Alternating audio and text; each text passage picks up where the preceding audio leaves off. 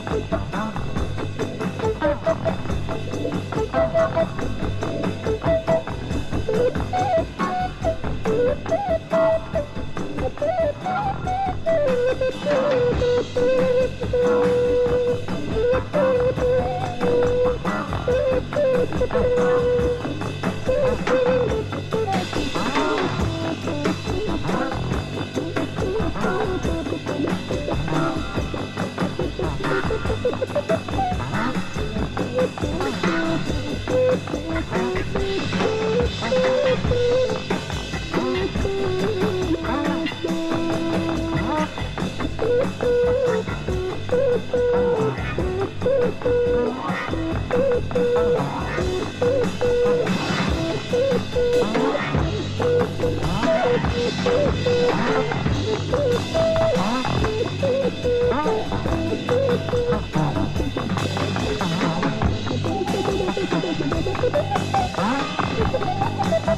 Ah.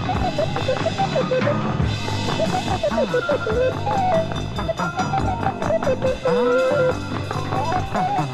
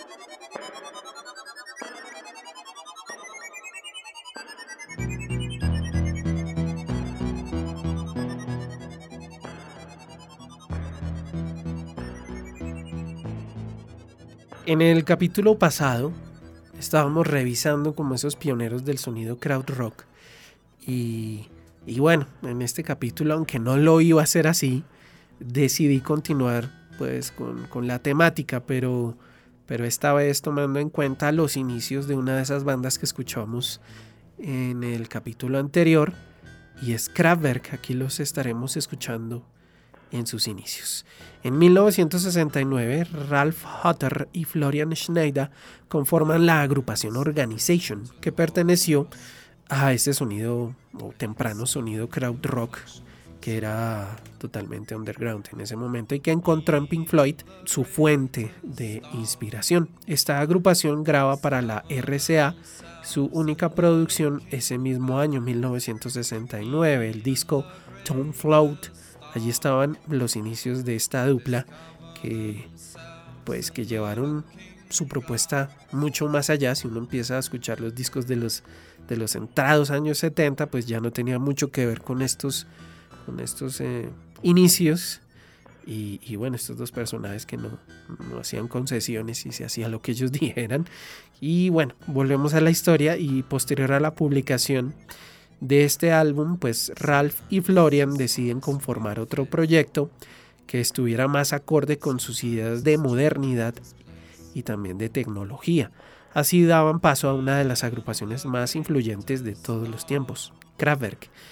Entonces iniciamos este programa antes de que lo olvide con la canción Milk Rock que hace parte de esa preetapa Kraftwerk de la cual ya estaba yo hablando junto a la agrupación Organization y pues que precisamente hace parte de ese único disco que dejaron que dejaron grabado y que lleva el título de Tune Float. Sigamos explorando y sumergiéndonos en ese sonido de, de Kraftwerk, de ese crowd rock, porque ellos también son pioneros de ese sonido. Vamos con Naita Singro y luego tendremos a Ruksuk, que son dos canciones de las cuales pues ya estaremos hablando en el próximo bloque.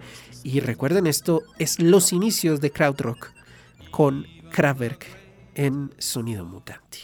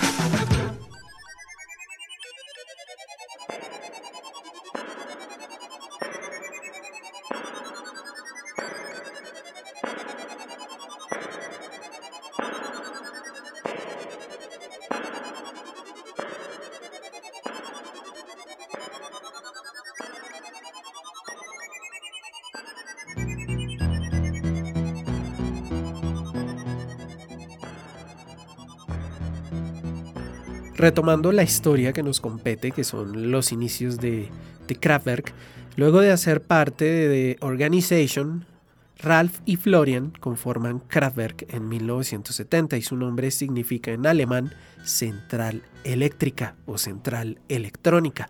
Esto hace referencia al lugar donde ensayaban en su ciudad natal, Düsseldorf, una central eléctrica que estaba allí muy cercana a su estudio de grabación. En esos primeros ensayos y en sus dos primeras producciones se notan las ganas de esta agrupación por generar un sonido industrial, aunque en ese momento no se conocía como industrial. Eso pasarían 10 años para que eh, agrupaciones como Trovin, Bristol definieran ese sonido. Casi, casi como convirtiéndose de a pocos en una máquina. Eso ya se verá eh, de a pocos en su, en su discografía y también en su concepto. Un asunto casi mecánico, un sonido que también invita a la cotidianidad, ¿por qué no? También son evidentes sus primeras influencias en ese momento, en esos tempranos años. Pink Floyd, Terry Riley, Stockhausen y John Cage, que también son pues dos compositores modernos, contemporáneos, imprescindibles para la música del siglo XX, por lo menos para entenderla. Así los sonidos mecánicos de las fábricas de la industria pesada estaban a cargo de Klaus Dinger en la percusión y Andreas Homan para 1972, Dinger y Michael Rotter, quien había colaborado también en los dos primeros trabajos discográficos de la agrupación, pues deciden conformar, armar rancho aparte conformar Noi. Michael Rotter entonces abandona el grupo para formar Cluster y Dinger finalmente, luego de hacer parte de Noi, forma Düsseldorf, quebrando así la historia de esta agrupación. Allí es donde yo digo que realmente Kraftwerk es una de las agrupaciones pioneras y, definitivamente una de las que definió el sonido, porque se le salió, se le salió gran parte de los integrantes, pero fue interesante porque pudieron así llevar mucho más allá el sonido con pues, estas diferentes agrupaciones. Eh, prácticamente, pues ahí estaba como la mitad de músicos generadores de este crowd rock que pues que para 1973 dejaron a Kraftwerk solamente integrada con dos miembros, Ralph y Florian, los que pues, hay que decirlo, siempre han sido los integrantes, así hayan tenido otra, otro par de, de músicos que, que son bien importantes en Kraftwerk, pero que si ustedes leen la historia, la biografía y demás de la banda, pues se van a dar cuenta que no se hacía nada sin que Ralph y Florian dieran su aprobación. Ellos eran como los dueños y señores de la marca Kraftwerk. De hecho, todavía lo son. Vamos con música. Vamos con Silver Forest, que hace parte de Kraftwerk 1, del primer trabajo discográfico de Kraftwerk, lanzado en noviembre del año 70, y luego ya de Kraftwerk 2, publicado dos años después, en el año 72 en enero, pues escucharemos Storm. Continúen entonces en este espacio de sonido mutante, hoy con los inicios y la historia de Kraftwerk, unido con esa historia que ya hemos tenido en otro capítulo sobre el krautrock. De verdad estaremos revisando mucho más de este sonido porque da para más programas, pero más adelante. Hoy estamos con Kraftwerk. Continúen con nosotros.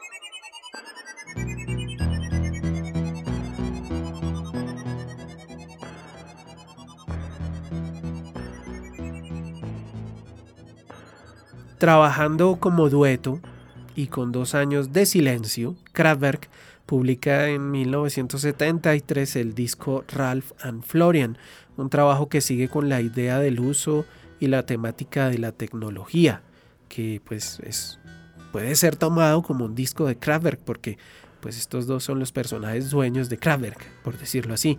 Un trabajo en el que tanto los teclados, los sintetizadores toman un lugar experimental y un papel estelar, sin duda alguna, dejando como toda esa parte acústica como las flautas o las percusiones, pues un poco al lado.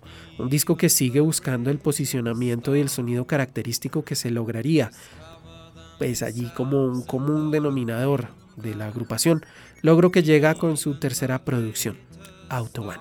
Este fue publicado en 1974 y como su nombre lo indica, si lo traducimos literalmente, pues es un recorrido por una autopista, es un viaje apoyado por la tecnificación y un invento de comodidad humana. Esto es la referencia directa al automóvil. El movimiento también estaba allí muy presente y la experiencia sensorial que vienen a ser los conceptos que unen este disco. Pues si uno mira con lupa estará dándose cuenta que lo que realmente estaba latente en Kraftwerk en ese momento pues es la idea del futurismo, del, de aquel manifiesto futurista de Luigi Russolo y sus secuaces a inicios del siglo XX. Entonces, pues todo eso lo estaban uniendo con lo que también se había vivido, que eran como las, los grupos vocales, como los Beach Boys. Entonces, eso era un cóctel Molotov, el que estaba creando Kraftwerk. Sigamos escuchando esos inicios y vamos con la ruleta electrónica, si lo traducimos desde el alemán. Así se llama esta canción y esta pertenece a ese disco que aunque unos dicen que es un trabajo en solitario, separado, un proyecto paralelo de Ralph y Florian, pues realmente no lo es. Eso es Kraftwerk haciendo un trabajo bajo el nombre de Ralph y Florian.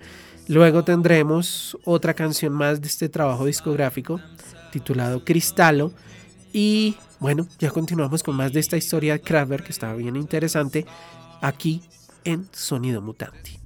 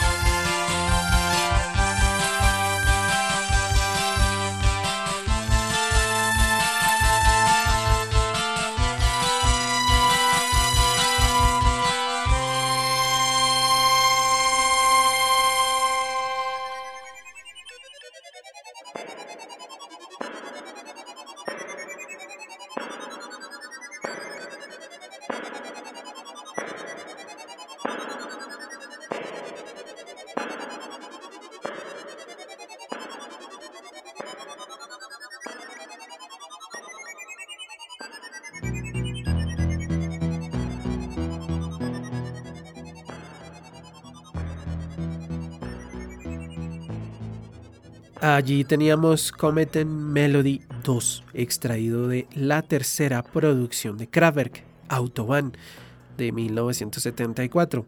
Eh, los maniquís son más aptos que nosotros para hacer sesiones fotográficas sin sudar por los focos o parpadear. Tienen más apariencia para la pose. Ese era el tipo de ideas que tenía Kraftwerk, que desfilaban entre la burla, y también entre el asunto más serio o más erudito de la música minimalista. Kraftwerk no es exactamente la visión de unos artistas, es realmente una realidad cotidiana, un trabajo de muchos años con máquinas reproductivas. Eso también lo dijeron en una entrevista muchos años después de haber acabado, o bueno, de haberse separado con aquella, aquella formación eh, que fue la que más le dio renombre a la agrupación, la que inició con Autobahn. Se va acabando pues este capítulo. Muchos dirán, pero es que faltó toda la discografía, no, pues es que de eso se trata, de, de estar allí dándole más espacio y también más temáticas a Sonido Mutante. Estén muy pendientes porque estaremos revisando los demás trabajos discográficos de Kraftwerk. Estaremos revisando también a Can, que es una agrupación imprescindible. Y, mientras tanto, mientras vamos realizando esta investigación y la ponemos a disposición aquí en Sonido Mutante, pues los vamos a dejar con la canción Radioactivity, que se extrae directamente del trabajo discográfico que le da nombre a este, a este interesante disco de 1974 y que realmente ya empieza a mostrar el interés y la depuración del sonido de esta agrupación alemana. Nos escuchamos en el próximo capítulo de Sonido Mutante aquí en Acorde Frecuencia Digital.